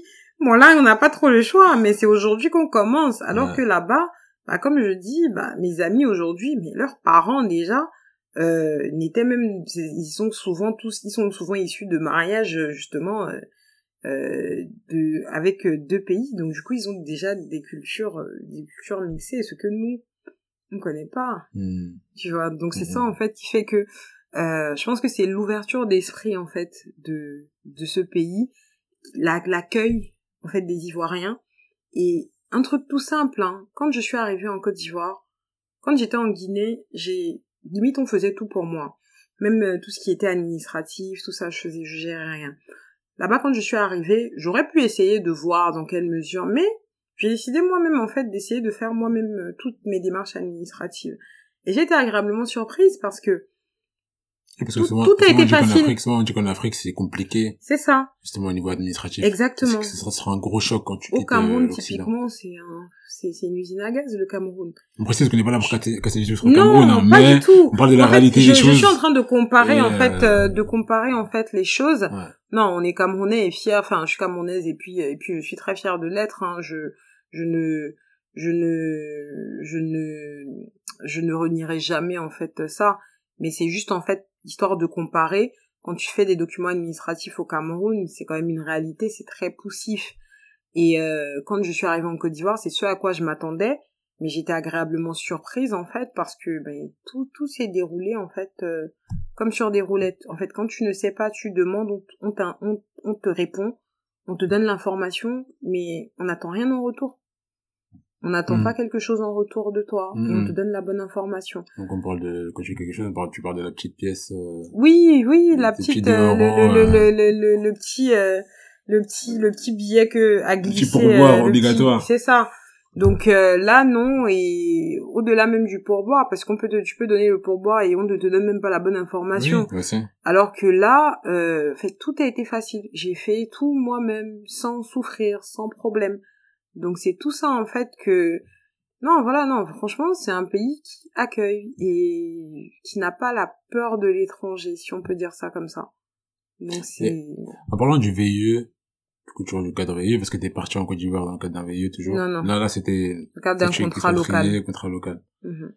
Euh, t'avais toujours ce confort? J'avais plus le même confort. C'était un, disons que c'est un choix que j'ai fait. Euh, c'est un choix que j'ai fait parce que je pense que j'avais besoin aussi de remettre, de remettre les pieds sur terre. Parce que ce que j'ai vécu en Guinée, c'était pas vraiment la vie, hein, faut dire ce qui est. Hmm. Euh, j'étais couvée bien, tout, tout le monde gérait tout pour moi, enfin on gérait les choses pour moi. J'avais pas le sens des réalités. Et à un moment donné, je pense que j'avais besoin de revenir en fait, euh, de revenir un peu sur terre. Et je pense que c'est pour ça en fait que j'ai fait ce choix-là, euh, d'aller dans un pays euh, qui finalement j'avais quelques amis là-bas déjà, mais qui était quand même un peu inconnu. un pays qui était plus grand que la Guinée, avec du coup de nouvelles habitudes à se faire et ainsi de suite. Et euh, et c'était un risque, hein. Mais bon, je suis une aventurière. Hein. On voit ça. Ah, je suis une aventurière. et euh, aujourd'hui, je, je, c'est un choix aussi que je regrette pas parce que j'ai pu avoir les deux expériences, comparer les deux. Euh, ça m'a permis de, de mûrir aussi, euh, de beaucoup mûrir. Et euh, aujourd'hui, euh, bah, autant j'ai quitté la Guinée, et bon, même si je dois retourner, je retourne en Guinée c'est peut-être juste peut-être pour rendre visite ou pour les vacances, mm. mais je ne me vois pas me réinstaller en Guinée. Alors que la Côte d'Ivoire, je sais que c'est un pays où je pourrais m'installer, par exemple, parce que c'est un pays qui ressemble beaucoup au Cameroun, encore une fois, comme je dis, c'est pour, c'est peut-être pour ça que... Et à la France, apparemment. Et à la France aussi. Et c'est peut-être pour ça que finalement, je m'y sens aussi à l'aise. Donc, euh, donc, euh, donc voilà. Donc voilà, l'ouverture d'esprit, en fait, euh, en Côte d'Ivoire. Je pense que c'est ça le fait que ce soit une terre d'accueil réellement, je pense que c'est ça qui fait que quand on est quand on part, on a du mal à revenir. Et derrière, c'est un peu le juste milieu. Euh, c'est très modernisé, donc certains reprochent en fait un peu ça à la Côte d'Ivoire. C'est très moderne, ça ressemble beaucoup à la France. Ça, ça a perdu un peu son côté traditionnel. Mmh, Mais ça, c'est Abidjan si, il, si on veut le côté un peu traditionnel, il faut rentrer à l'intérieur du pays. Et la Côte d'Ivoire a, oui, a. Sa capitale, c'est Yamoussoukro. Sa capitale politique, oui, c'est Yamoussoukro, oui. Elle est aussi développée que Abidjan. Elle est développée. En fait, elle avait été. Franchement, c'est une ville qui avait été créée de toutes pièces par euh, le, le, président euh, Félix Houphouët-Boigny. Et euh, c'est une ville qui avait été complètement pensée, mais qui malheureusement a été laissée à l'abandon. Mais elle avait été bien construite, donc du coup les infrastructures sont toujours là. Mais malheureusement, tout le monde a voulu euh, se ruer à Abidjan. Donc, ce fait qu'aujourd'hui, euh, mais aujourd'hui, ils sont en train d'essayer de délocaliser, euh, délocaliser en fait certains bureaux, certains ministères pour pouvoir désengorger Abidjan qui aujourd'hui est, saturé quand même quoi, est saturé et voilà, non Abidjan est saturé et mais mais oui non c'est très moderne mais euh, si tu viens, si on vient de la France, on va pas se mentir, atterrir en Côte d'Ivoire, atterrir à Abidjan, pense que c'est le meilleur en fait. Compromis si on doit aller en Afrique. C'est pas, on va pas se mentir, il y a la partie, le côté africain parce que si tu cherches à manger local, à manger dans la rue, tu vas trouver. Il y a la partie aussi occidentale avec les grands restos, les grands tu trouveras chacun voilà chacun trouvera son compte. Donc c'est le ça me fait rire sur compromis, en fait. je suis allé en Afrique euh, j'ai retrouvé mes terres chez l'Abidjan et je vois leurs, leurs photos dans le luxe. Je vais du coin de je sais pas où et tout. Ils sont plus africaines aujourd'hui plus ça me aide ça là c'est pas c'est une des réalités de oui la jet africaine bien sûr. Oui non c'est clair mais mais, c'est pas en fait quand tu me dis ça au départ pas pas. c'est pas l'idée en fait de l'Afrique qu'on se fait. Je m'attends pas. Mais de plus en plus en fait l'Afrique ce qu'il faut savoir c'est que l'Afrique se modernise l'Afrique bouge en fait donc euh, euh, là, c'est valable pour la, pour la Côte d'Ivoire, mais on m'a parlé aussi euh, du. Je suis pas encore allé, mais on m'a parlé du Bénin aussi, qui est aussi un très beau petit pays. Donc, euh, donc c'est pour... Les Béninois, ils sont malins. Parce que contrairement aux Ivoiriens qui sont là écrits partout, venez à Abidjan, venez à Abidjan. Les Béninois, ils disent, venez, venez pas, venez, pas. Nous, on profite. Entre temps, ils profitent. On sait comment c'est. Et puis, c'est pas. très cher. C'est pas très cher. Et puis, tout, c'est, non, mais c'est... ce que j'ai entendu, en tout cas, et, c'est très très beau là-bas aussi. Non, c'est très très beau. Et, non, ils profitent. Non, les Ivoiriens font la les, Ivoiriens font la pub de leur pays, mais les Béninois ne parlent pas beaucoup, mais pourtant, le pays se développe. Beaucoup à faire là-bas le pays se développe et, euh, et en tout cas, on va pas me, on me, on me fera pas euh, euh, douter de ça. Hein. Enfin, l'Afrique a beaucoup, beaucoup de possibilités. Aujourd'hui, l'Afrique, certains pays en Afrique bougent, bougent vraiment. Donc là, je sais que j'ai pas mal d'amis aujourd'hui qui sont en train de ivoiriens, qui sont en train de penser à rentrer. Bah, pour ne pas que, pour ne, pour surfer en fait sur la vague et ne pas et ne pas la louper en mmh, fait mmh, parce mmh. que actuellement actuellement c'est une réalité ça bouge. Donc euh, les opportunités sont là. Faut juste attraper le bon filon quoi. Donc c'est un peu ça. Maintenant on a parlé ok de la belle vie de la nourriture des fêtes et tout. Qu'est-ce que c'est de travailler en tant que femme en Afrique? Dans le cadre d'un VIE, premièrement, et après... Comme on dit, on a parlé de la belle vie, les réalités en fait du terrain. Euh, faut voir que donc je suis arrivée comme on est, comme dit comme j'ai dit tout à l'heure, je suis arrivée j'avais 24 ans.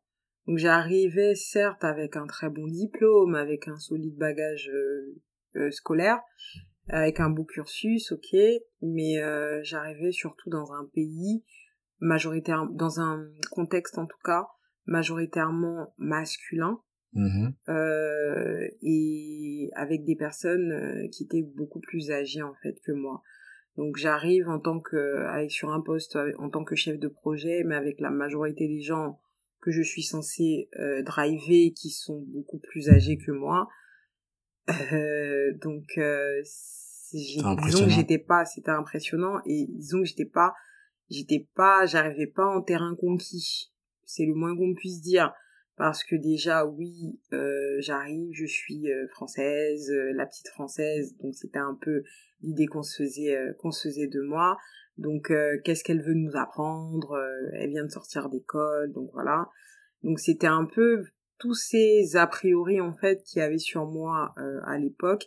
Donc j'étais en terrain hostile, enfin un peu hostile, euh, mais j'ai eu de la chance en tout cas de tomber quand même sur euh, dans le service en tout cas donc projet où j'étais d'avoir un directeur un directeur qui m'avait prise en fait comme sa fille donc sous son aile donc c'est j'ai eu la chance mais pas vraiment parce que du coup ça me desservait un peu par rapport aux autres. Ah, il voyait le fait d'être favorisé. Ouais. Le fait d'être favorisé, ça desservait un peu. Donc, euh, mais après, finalement, euh, dans un second temps, les personnes en fait au niveau de, de, je pense que c'est le temps en fait qui a fait que les gens ont vu ma compétence, ont vu ce que je valais. Donc, au bout de quelques semaines, quelques mois, en fait, les gens... semaines? Oui, au bout de quelques semaines, parce que j'ai eu de la chance en fait d'arriver sur un projet, sur un gros projet.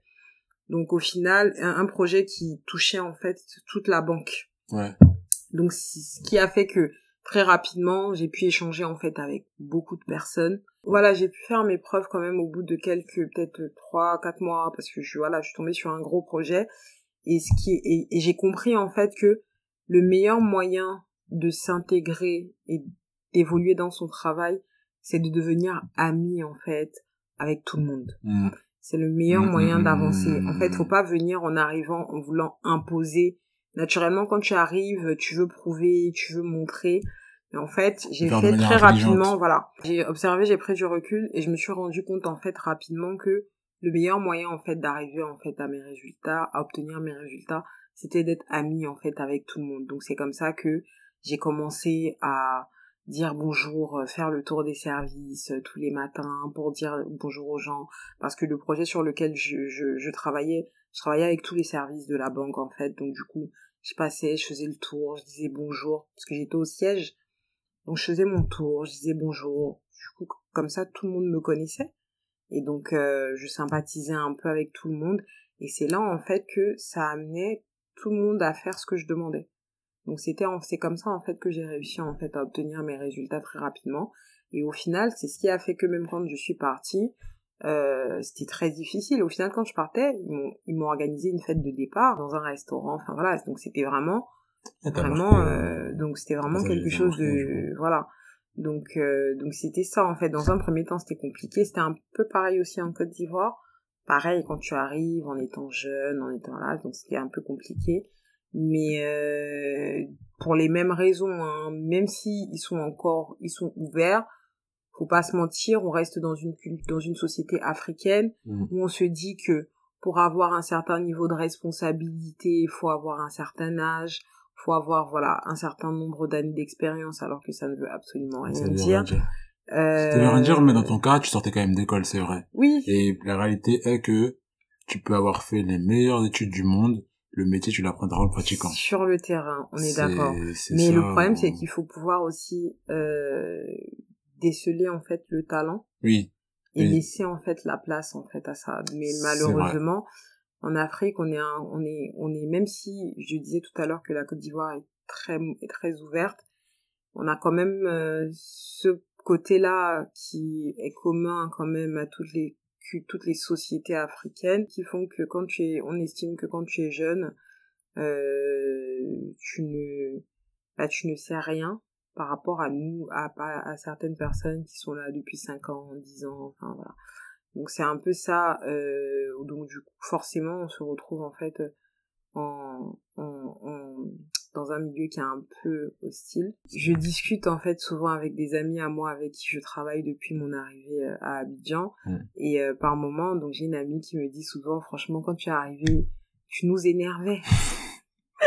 Genre tu voulais tu voulais nous faire faire tes Genre, nous. C'était aussi en cadre de chef de, dans le cadre de chef oui, j'étais chef de projet. Voilà, voilà. J'étais chef de projet. Je devais transformer, mettre en place une nouvelle activité. Ouais. Et euh, donc, du coup, forcément, de nouvelles procédures, de nouvelles règles, ce genre de choses. Donc, du coup, euh, mon ami en question me disait, non, mais tu nous énervais avec tes nouveaux process que tu voulais mettre en place, tout ça. Genre, tu vas révolutionner la Terre. Au final, euh, donc, euh, tout le monde était un peu réfractaire euh, au début et euh, ils disaient que non mais elle fait pas grand chose et si bah mais sauf qu'aujourd'hui euh, eux-mêmes ils regardent avec le recul ils se rendent compte que non mais franchement euh, tu as apporté quelque chose euh, voilà. Donc c'est un peu ça. Forcément en fait les gens sont toujours opposés au changement mais je pense que le meilleur moyen euh, le meilleur moyen c'est de comme je dis hein, d'essayer de le meilleur moyen en tout cas de réussir en Afrique c'est essayer en fait de s'intégrer d'abord euh, le côté relationnel en fait humain est encore plus, est très important. Donc tu as les compétences, mais il faut avoir disons euh, l'intelligence de la vie si on peut dire comme ça, et donc comprendre qu'il faut d'abord euh, s'intégrer dans l'environnement avant de pouvoir en fait chercher à atteindre tes résultats, tes objectifs professionnels. Mmh. Parce que si tu n'arrives pas à avoir l'adhésion, donc si tu n'es pas ami entre guillemets avec ton entourage euh, avec tes, tes, tes, tes, différents collègues même si c'est pas ami mais je veux dire si tu n'as pas des, bons rapports avec tes collègues ce sera compliqué en fait euh, de d'implémenter de, de, euh, surtout que un, un, poste de chef de projet tu es censé apporter quelque chose de nouveau. Normalement tu déploies un, un projet euh, c'est quelque chose qui n'existe. On, on mène un projet parce qu'on veut apporter une innovation forcément donc euh, c'est forcément changer les habitudes des, des, des, des, personnes. Donc pour et, les gens de nature sont opposés au changement. Ouais, partout. partout. Donc euh, pour et donc il faut avoir cette intelligence là et savoir prendre le recul pour euh, mettre en place en fait bah, une bonne stratégie de, ouais. de changement. Il y a un truc qui revient beaucoup lorsqu'on parle de justement revenir chez soi comment ils appellent ça déjà il y avait la fuite des cerveaux et là c'est quoi? Euh, il y a, il y a un terme pour dire pour parler des gens qui reviennent chez eux. Et quand on parle de ces gens là qui vivent en dans les pays euh, occidentaux qui veulent revenir en Afrique on leur dit qu'ils connaissent pas la réalité du terrain. En gros ils connaissent pas les besoins de l'Afrique par rapport à ce qu'ils ont appris. Donc en France même si t'as euh, est un super ingénieur en France s'il vient en Afrique et qu'il vient déployer ce qu'il a appris en France parfois bah ce sera pas du tout le bon contexte. et donc euh, et donc, il y a ça. Et donc, moi, je me demande, toi, en tant que jeune étudiante, bon, t'as d'abord première expérience en Guinée, bon, Guinée qui est un pays comme différent de, de la Côte d'Ivoire, euh, comment est-ce que tu as réussi, sachant que tu pas eu vraiment d'expérience professionnelle déjà en Europe, mm-hmm. à dire par rapport à ce que tu as appris en cours, est-ce que tu vois un peu du terrain, à arriver à associer, à évoluer un peu dans un, environnement où les gens, évidemment, n'avaient pas eu les mêmes apprentissages que toi? C'est ça. Euh, c'est pas les mêmes référentiels, en tout cas? Donc euh, comment qu'est-ce qui a marché, qu'est-ce qui a pas qu'est-ce qui a moins marché? En fait, je pense que ce que tu as ce qu'on a appris à l'école hein, ici, on peut le réutiliser là-bas. Hein. On peut le réutiliser là-bas, mais ce qu'il faut juste comprendre, c'est que ce ne sera pas forcément complètement réutilisé. Il faudra le doser. Le plus important, en fait, et c'est toute euh, la finesse et puis l'intelligence, hein, c'est une sorte d'intelligence aussi, hein, de pouvoir analyser en fait le contexte dans lequel tu es et adapter ton savoir en fait, adapter tes connaissances à ce contexte-là. Tu n'utiliseras pas tout, hein. tu n'utilises pas tout ce que tu as appris à l'école, ça c'est clair. Ils n'ont pas eu le même apprentissage, mmh. euh, donc oui, tu ne vas pas utiliser tout ce que tu as, ce que tu as eu ici, Et faut pas, en fait, arriver en te disant que euh, leur niveau est nul, le mien est beaucoup plus élevé, et je vais essayer d'imposer, en fait, moi, ce que je sais. Non, ça, clairement, mais peut-être pour donner un, un meilleur contexte, moi, j'ai une formation dans certains domaines qui fait que j'ai une certaine euh, vision de ce qu'est la réalité de l'assurance vie en France. Oui. Tu vois. Donc, ce que les Français vont acheter comme type de contrat, type Mm. de produit, les produits qui vont marcher, les produits qui seront les plus rentables pour la compagnie, etc., etc. En Afrique, la réalité est tout autre. Oui. Parce que ces produits-là sont beaucoup moins développés, Mhm. il y a différents, les besoins sont différents aussi. Euh, les, les moyens pour effectuer faire de la spéculation ou autres sont différents également. Donc dans ce dans ce cadre-là, il y a beaucoup de choses que j'ai appris ici Que tu pourras pas, que je ne pourras pas, vraiment exploiter. C'est ça. Et il y aura Non, beaucoup de, enfin, un gros savoir, un gros bagage que je devrais ré, enfin, me réapproprier en Oui. quittant, en quittant la France. Non, mais c'est clair.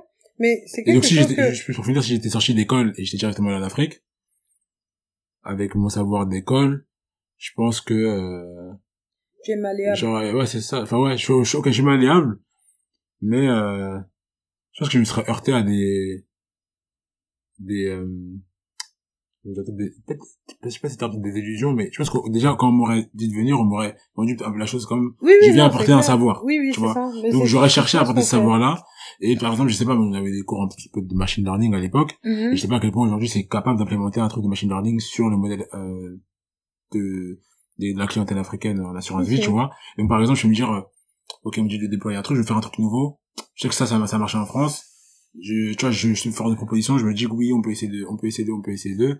Et là, par exemple, je me suis rendu compte que, ah bah non, pour ça, si c'est ces raisons-là, c'est pas applicable. Si, si. En fait, tu vas avoir, tu, tu, tu pourras, oui, en, en réfléchissant en fait comme ça, quand tu viens, euh, quand tu vas, tu es plein de, de bonne volonté, de bonne motivation. Quand tu pars en fait, en tout cas, tu as plein d'idées, tu as envie de faire plein de choses, et euh, et tu peux passer en fait effectivement les premières les premières semaines ou les premiers peut-être les deux trois les deux trois premiers mois tu peux déchanter un peu.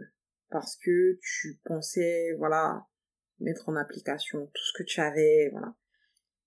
Mais après c'est comme je disais tout à l'heure c'est toute l'intelligence en fait que tu dois avoir pour te rendre compte pour t'adapter. Et je pense que c'est aussi pour ça que tu décides d'aller dans un autre pays euh, de te mettre euh, de sortir de ta zone de confort Hum, c'est de voir en fait comment tu vas euh, te, te, te, te réadapter en fait dans une situation que, que, que, que tu ne connais pas, qui n'est pas celle en fait que tu aurais pensé. Parce que bien sûr on se fait des idées quand on arrive, hein, voilà. Tu t'imagines des choses, mais la réalité du terrain est tout autre. Et oui, on est d'accord, hein, la situation est là.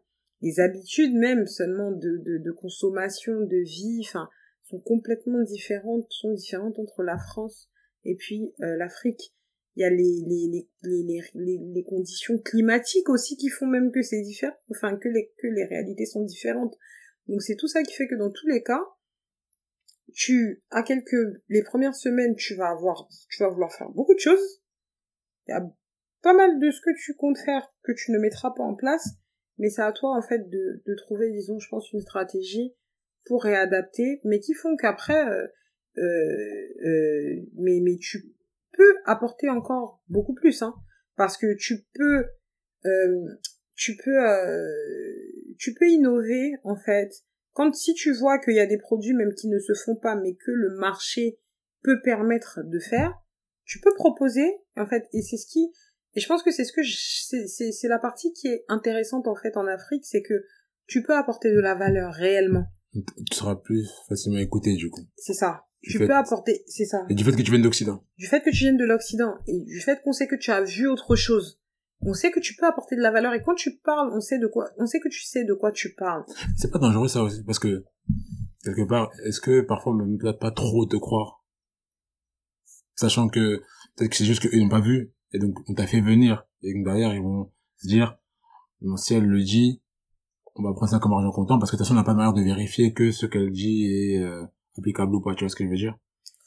Ça dire c'est- que- en, en, en, en tout cas, en c'est- tant que nouvel arrivant, ça peut être quelque chose qui, Oui, ça peut être, euh, c'est c'est à double tranchant, euh, mais dans un pays qui est, euh, peut-être un peu moins développé, ça peut arriver, et du coup on peut te croire, euh, voilà, complètement comme ça.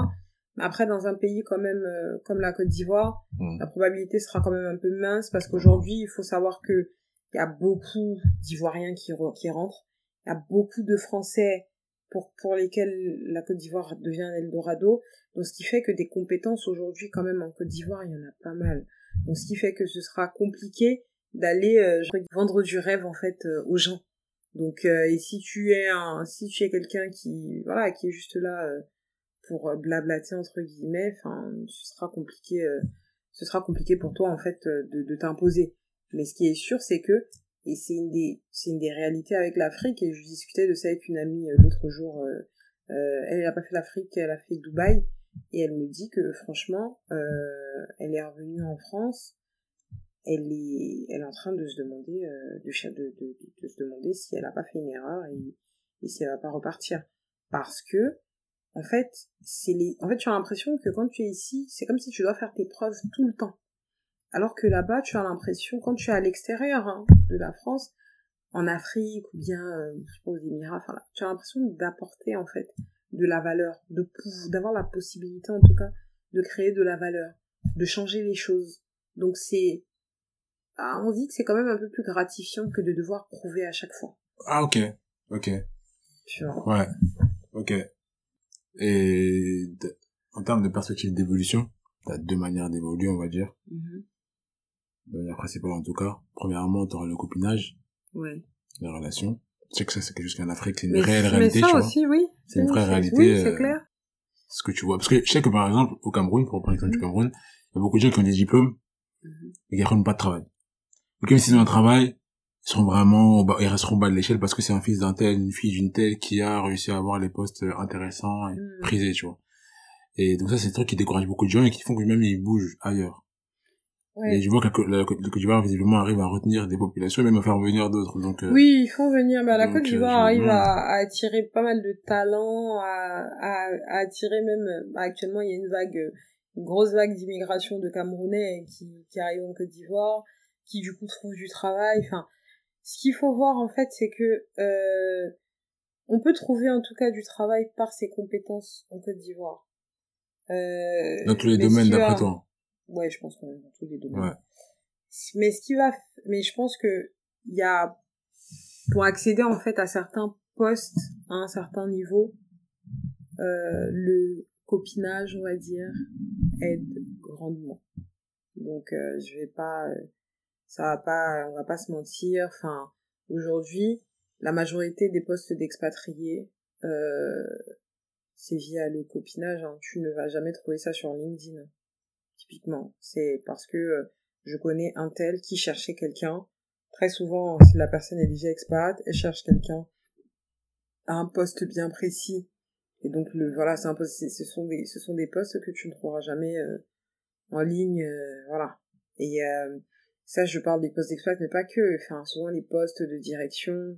Euh, pour avoir ce genre de poste-là, très souvent, Ok. pareil, c'est je connais tel qui me connaît, donc du coup il a pensé à moi parce qu'il y a telle place qui se libère. En fait, si tu veux, plus on- pour pouvoir donner des responsabilités à quelqu'un, on a besoin de connaître la personne. Ouais. Et euh, c'est ça qui fait que euh, le copinage aide, intervient beaucoup, en tout cas en Afrique. On a besoin un CV, ça, ou, ou, ou des, je comment, ils a appellent ça? besoin, Des, euh, recommandations, ça aide aussi. oui, de quand je dis qu'on a besoin, c'est en Afrique. On Oui, comment ils préfèrent. Oui. on estime que on a besoin de ça D'accord. là-bas. D'accord. Mais euh, oui, on a ton CV, oui. Hmm. Mais ce qui doit faire, ce qui fait le la différence entre ton C, entre le CV de la personne A et le CV de la personne B, La CV entretien. c'est oui, il y a CV entretien, mais si on connaît, si si si telle personne que je dis si une de mes connaissances connaît la personne qui est là, qui m'a envoyé son CV, Ouais. ça fait en sorte que le CV passe au-dessus de la pile Oui, oui. Mais bon, avant après, même après, que je reçois c'est- la personne en entretien. Non, mais c'est pas c'est pas c'est c'est pas c'est pas c'est pas fair play hein. Ah, on est complètement d'accord c'est pas fair play c'est pas fair play mais euh, malheureusement c'est c'est c'est on est on est on est comme dans une jungle à un moment donné quand c'est les postes euh, si c'est un poste euh, genre standard entre guillemets, ok, tu n'as pas forcément besoin de ça.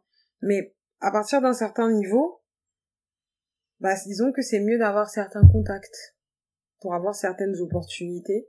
Je t'assure que c'est mieux d'avoir certains contacts.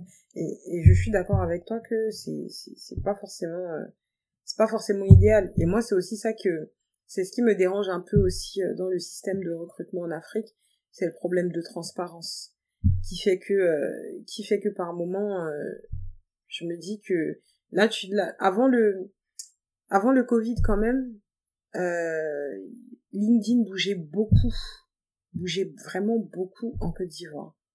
Et, euh, et c'est d'ailleurs comme ça en fait que j'ai été euh, j'ai été recrutée via LinkedIn. Ça bougeait beaucoup mais depuis la, la phase Covid je sais pas en fait pourquoi. Mais euh, ça s'est un peu ça a un peu refroidi les choses. Et ce qui fait que ce qui était aujourd'hui même quand les entreprises souvent publient des offres c'est parce qu'elles ont des politiques euh, groupes qui font qu'elles sont obligées de publier. Mais très souvent bah, leurs candidats l'ont déjà en fait. Ok. c'est juste parce que les, les, les, les règles de conformité euh, obligent. Et très souvent la personne la personne qu'on va prendre on la connaît déjà donc on publie pour euh, la forme la forme et, euh, et c'est dommage alors que avant Covid, quand on publiait, c'est vraiment parce qu'on cherchait. Et donc quand tu postulais, on te répondait, tout ça. Aujourd'hui, tu vas postuler, on te répond pas forcément. Euh, parce que bah, le poste souvent est déjà pris ou est déjà pris en fait. C'est dommage. C'est vraiment dommage. J'espère quand même que on va revenir en tout cas à, cette transparence-là. Parce que du coup, ça va permettre de donner euh, ça va permettre d'équilibrer un peu les choses et de donner une certaine égalité, euh, de, de, donner en tout cas plus de chance euh, euh, à, à, tout le monde, en tout cas. Ok. Um, merci pour ce témoignage. Premier témoignage en tout cas. Euh, ça donnera, je pense, pas mal d'idées à ceux qui réfléchissent potentiellement à faire des VIE, à partir en Afrique. Non, et qui avaient des a priori. Non, de rien. C'est, en tout cas, je pense que, euh, disons que aller s'expatrier aux États-Unis, au Canada, enfin, c'est pas, euh, c'est pas, je trouve que c'est, on reste encore euh, quand même un peu dans une zone de confort, dans notre zone de confort. Mm. Mais euh, j'estime que si on souhaite vraiment grandir et en apprendre encore plus sur nous, sur notre capacité d'adaptation, sur euh, se connaître vraiment, je trouve que c'est c'est c'est mieux de sortir vraiment de sa zone de confort. Et je ne pas aller à Abidjan parce qu'Abidjan c'est déjà Paris. Il y a déjà tout bon. tout Châtelet. Abidjan euh... mais d'aller euh... tu peux aller à Abidjan hein. Tu peux aller à Abidjan parce que c'est différent dans tous les cas. Tu as quand même certaines réalités africaines que tu vis là-bas. Il y a certes une ouverture d'esprit les gens sont gentils mais tu vis quand même aussi la réalité tu vis la réalité africaine tu te tu côtoies en fait d'autres cultures donc dans tous les cas, euh, tu vas avoir, euh, tu vas avoir une immersion, euh, une immersion, euh, une immersion culturelle. Mm. Donc ça fera moins, c'est juste que ça fera moins un choc qu'un autre pays, que que la Guinée par exemple. Ce sera moins un choc pour toi, mais je t'assure qu'il y a, ça reste quand même tout aussi challengeant.